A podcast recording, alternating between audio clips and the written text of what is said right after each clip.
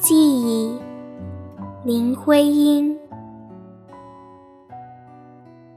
断续的曲子，最美或最温柔的夜，带着一天的心。记忆的梗上，谁不有两三朵娉婷？披着情绪的花，无名的展开，野荷的相附，每一瓣近处的月明。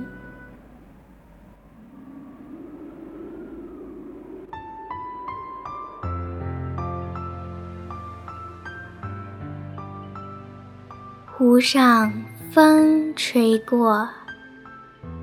头发乱了，或是水面皱起像鱼鳞的景，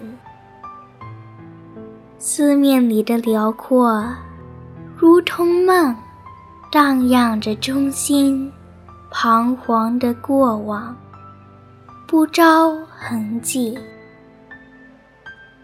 谁都认识那图画，沉在水底。记忆的倒影。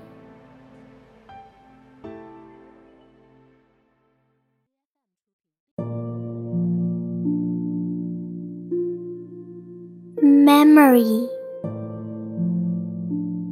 songs that stop and start again, loveliest or most tender night bringing a sky full of stars.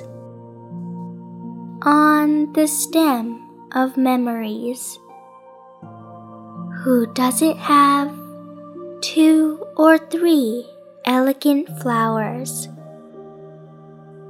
draped with sentiments, nameless, spreading the scent of wild lotus, every petal a bright moon in a quiet place.